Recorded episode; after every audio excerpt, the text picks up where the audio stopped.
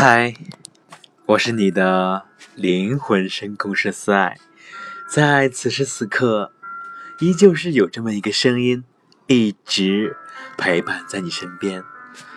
那么，你现在在做什么呢？是否在倾听我的声音？今天呢，为你带来的是说话的艺术。良药苦口，忠言逆耳。秦汉之际，刘邦率兵攻破函谷关，进入咸阳，灭了秦朝。他进入秦朝皇宫，见宫室富丽堂皇，美女珍宝不计其数，于是流连忘返，想留在宫中享受一下做皇帝的快乐。将军。樊哙见此情形，便气冲冲的责问：“沛公，你是想得到天下呢，还是想当富翁？此事中所有，皆秦所以亡天下也。沛公，赶快回霸上，千万别留在宫中。”刘邦听了，大为反感，不予理睬。不一会儿，张良劝刘邦说：“只因秦王。”贪暴不得人心，你才取得今天的胜利。我们既然为天下除去暴君，理应以简朴为本。现在，现在刚进咸阳，若又像秦王一样享乐，岂不等于助纣为虐？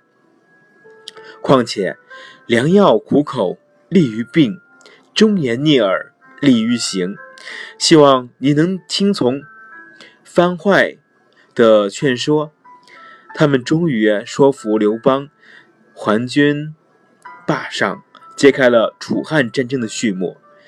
张良与樊哙同为批评刘邦，但张良成功了，樊哙失败了。原因在于张良恰到好处地抓住了刘邦的心理，强调刘邦所关心的成败问题，再加上语气委婉动听。虽然是批评意见，刘邦听起来很顺耳，因此就欣然接受。樊哙就比较鲁莽，反语暗含讽刺，令刘邦心生反感，因而对他的话置之不理。良药苦口利于病，忠言逆耳利于行。但是，为什么良药就一定是苦的？忠言就一定是逆耳的呢？现在医学十分发达，许多良药如蜜糖、如水果，早已不苦口。语言科学发展到至今，批评的忠言也可以做到顺耳，令人爱听，不是吗？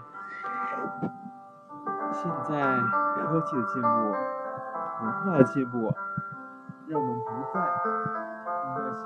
那些比较干涩、比较让人难以接受的用语，来那么，你为什么还要恪守成规，用那些老旧的、大家都会听的话呢？如果那样，怎样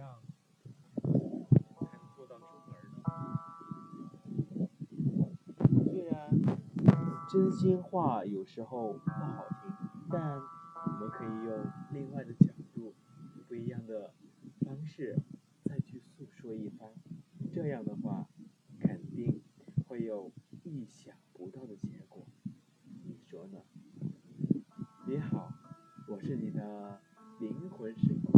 师思让我感到无比的幸福，无比的快乐。再见，我亲爱的朋友，祝你们快乐开心每一天，每一分，每一秒。